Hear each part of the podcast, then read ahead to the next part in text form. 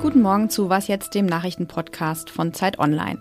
Es ist Samstag, der 29. Juli und stehen Sie gerade im Stau, dann sind Sie definitiv nicht allein.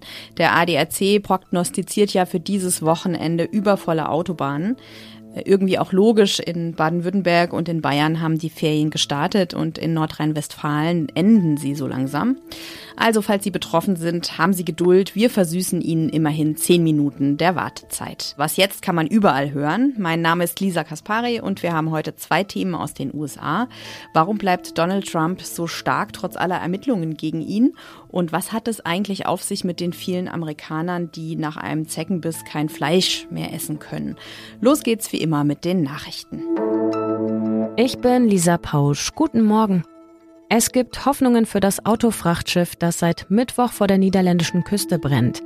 Das Feuer wird seit gestern kleiner und auch die Temperaturen sind gesunken. Erstmals konnten auch Bergungskräfte an Bord gehen und eine stabile Verbindung zu einem Schlepper legen, der, so die Hoffnung, das Schiff nun an einen sicheren Ankerplatz bringen könnte.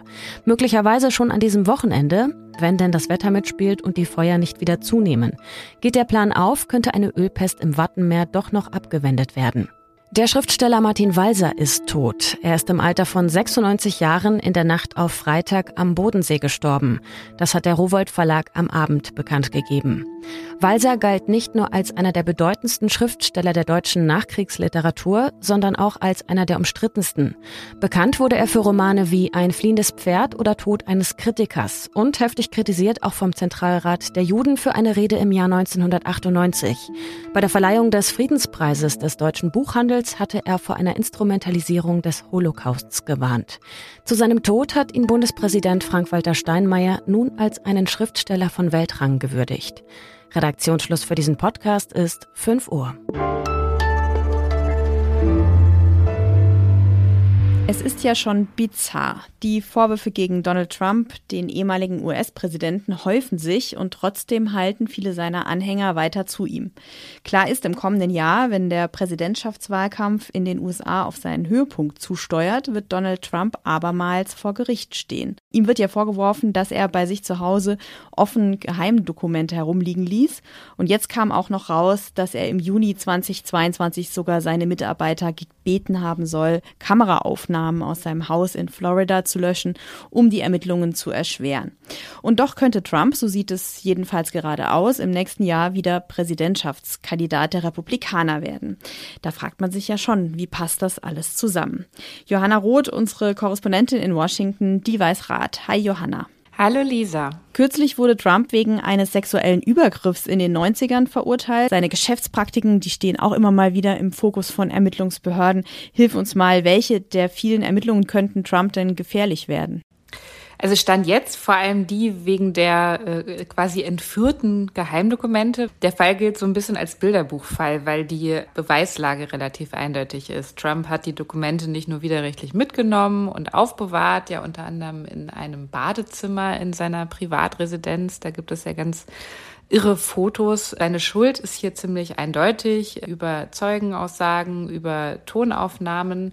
Ähm, da könnte er durchaus eine sehr lange Haftstrafe bekommen, unter anderem wegen des Verstoßes gegen das Spionagegesetz. Sein größtes Vergehen ist natürlich ähm, der Vorwurf der, des Versuchs der Manipulation des Wahlergebnisses 2020 und seine Rolle rund um den 6. Januar. Ähm, das ist ja letztlich für alle Welt sichtbar gewesen. Trump hat äh, ständig behauptet, die Wahl sei, äh, ich zitiere, gestohlen worden durch Joe Biden. Ähm, er hat die Gewalt äh, rund um den 6. Januar natürlich gezielt provoziert. Juristisch ist es aber wohl gar nicht so einfach. Du schreibst, das fand ich interessant, die Zahl der Menschen, die für seinen Wahlkampf spenden, die steigt eigentlich mit jeder Klage gegen ihn. Also warum spricht Trump weiterhin so viele Menschen an?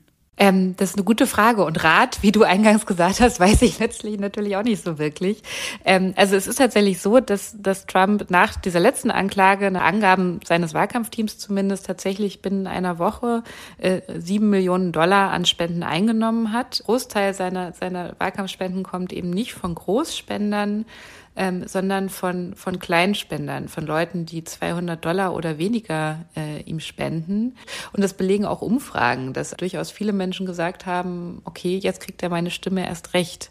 Und ich würde sagen, dass das liegt ganz wesentlich daran, dass er eben über Jahre hinweg dieses Narrativ bedient hat, konsequent, ähm, dass jegliche Folgen für seine zahlreichen Vergehen, dass das alles ja bloß politisches Kalkül der Demokraten sei. Trump hat letztlich das ohnehin wackelige Vertrauen in die demokratischen Institutionen bei, bei vielen US-AmerikanerInnen systematisch immer weiter zerstört. Und Stand jetzt äh, ist es ja offensichtlich recht sicher, dass er wieder Präsidentschaftskandidat der Republikaner wird. Es gibt keinen Kandidaten, der ihm gefährlich werden kann. Hm, sagen wir mal so, ja, viele, vieles legt nahe, dass das so sein wird. Und dann ist dann natürlich die Tatsache, dass sein eigentlich ärgster Konkurrent, Ron DeSantis, nicht so gut ankommt wie gedacht. Also dessen Kampagne läuft gerade wirklich rundum ziemlich schlecht. Äh, seine Botschaften dringen nicht durch, seine Finanzen gehen zur Neige. Da gibt es vieles, was sozusagen Trump in die Hände spielt, aber ähm, ich bin da auch vorsichtig. Bis zu den ersten Vorwahlen der Republikaner sind es immer noch ein paar Monate hin. Da kann noch viel passieren.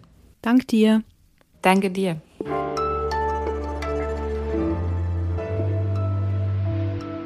Alles außer Putzen. Non mi preoccupano le fantasie dei bambini. Mi preoccupano di più le fantasie degli adulti. Nicht die Fantasien der Kinder sind es, die mich besorgen, sondern die der Erwachsenen. Das sagt Penelope Cruz in ihrem neuen Film L'Immensità, den ich diese Woche im Kino gesehen habe und Ihnen sehr empfehlen möchte. Cruz spielt darin eine Mutter und Hausfrau im Rom der 70er Jahre. Und ihre Ehe ist nicht glücklich, der Mann unfassbar unsympathisch. Die einzige Freude der Mutter sind ihre drei Kinder. Vor allem die älteste, Adriana, genannt Adri, zu der Carla, wie Cruz in dem Film heißt, ein sehr inniges Verhältnis hat. In der eben eingespielten Szene antwortet Carla auf das Klagen ihrer strengen italienischen Schwiegermutter. Die findet nämlich, dass die Enkelin gefälligst damit aufhören müsse, sich als Junge zu fühlen. Doch Adris Wunsch, als Junge zu leben, ist natürlich keine Fantasie, wie die Schwiegermutter behauptet, sondern eben die Realität. Und das trifft auf viel Widerstand. Es ist schmerzhaft, Adri und der Mutter dabei zuzusehen, wie sie beide um ihre Identität und ein freies Leben kämpfen.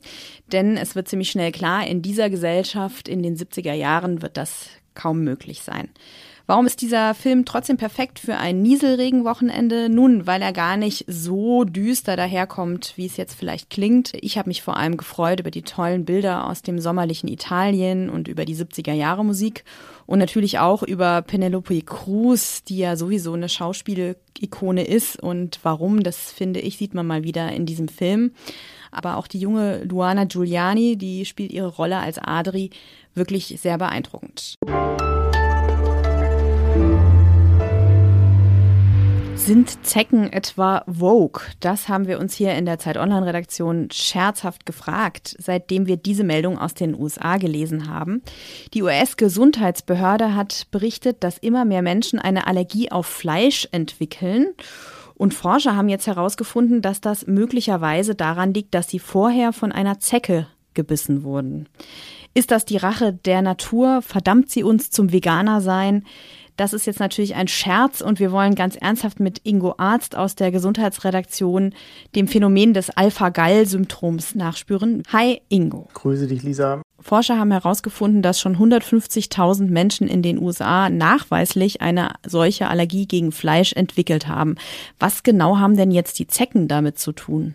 Die Zecken sind tatsächlich die Übeltäter, denn die beißen gewisse Tiere und über, nehmen über die ein ähm, Zuckermolekül namens Alpha-Gal auf. Und wenn die uns dann beißen, die Zecken, dann geht das in unser Blut rein und damit impft uns die Zecke förmlich mit diesem Alpha-Gal und bei manchen Menschen äh, löst es dann eine äh, Immunreaktion aus. Der Körper erkennt das als Eindringling, bildet Antikörper dagegen und wenn wir dann etwas später Fleisch essen und es verdaut haben und das in unsere Blutbahn kommt, dann kann es dann einen allergischen Schock beispielsweise geben. Man muss dazu sagen, es betrifft ausschließlich Säugetierfleisch äh, und Derivate davon, also Milch, Käse, sogar äh, Gummibärchen mit tierischer Gelatine können dann auch diese Allergie auslösen, aber offensichtlich äh, nur sehr schwach ausgeprägt. Es handelt sich ja um eine bestimmte Zeckenart, die Lone Star Zecke. Kommt die denn jetzt nach Deutschland? Die kommt in Deutschland gesichert nicht vor, in ganz Europa wohl nicht, denn die kann hier nicht überleben, weil die entsprechenden Wirtstiere fehlen. Irgendwelche Reptilien und Schlangen sind das, die bei uns nicht vorkommen.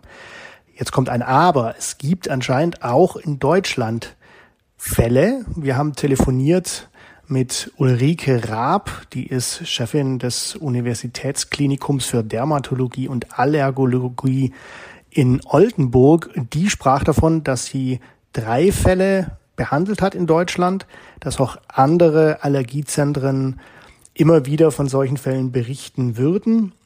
Und man weiß aus der Forschungsliteratur gesichert, dass eine heimische Zeckenart, nämlich der gemeine Holzbock, die hier sehr häufig vorkommt, auch das Alpha-Gal, das die Allergie auslöst, im Verdauungstrakt trägt und offensichtlich in sehr seltenen Fällen dann auch diese Allergie auslösen ähm, kann. Diese Zecke in Nordamerika, die trägt es in ihrem Speichel, also das kommt sofort ins Blut, wenn man gebissen wird. Da könnte vielleicht ein Unterschied darin liegen, weshalb es in den USA wesentlich häufiger ist. Ich danke dir, Ingo. Ich danke dir. Wir sind am Ende dieser Folge. Wenn Sie uns schreiben wollen, können Sie das wie immer sehr gerne tun unter wasjetzt.zeit.de. Machen Sie es gut und bis bald.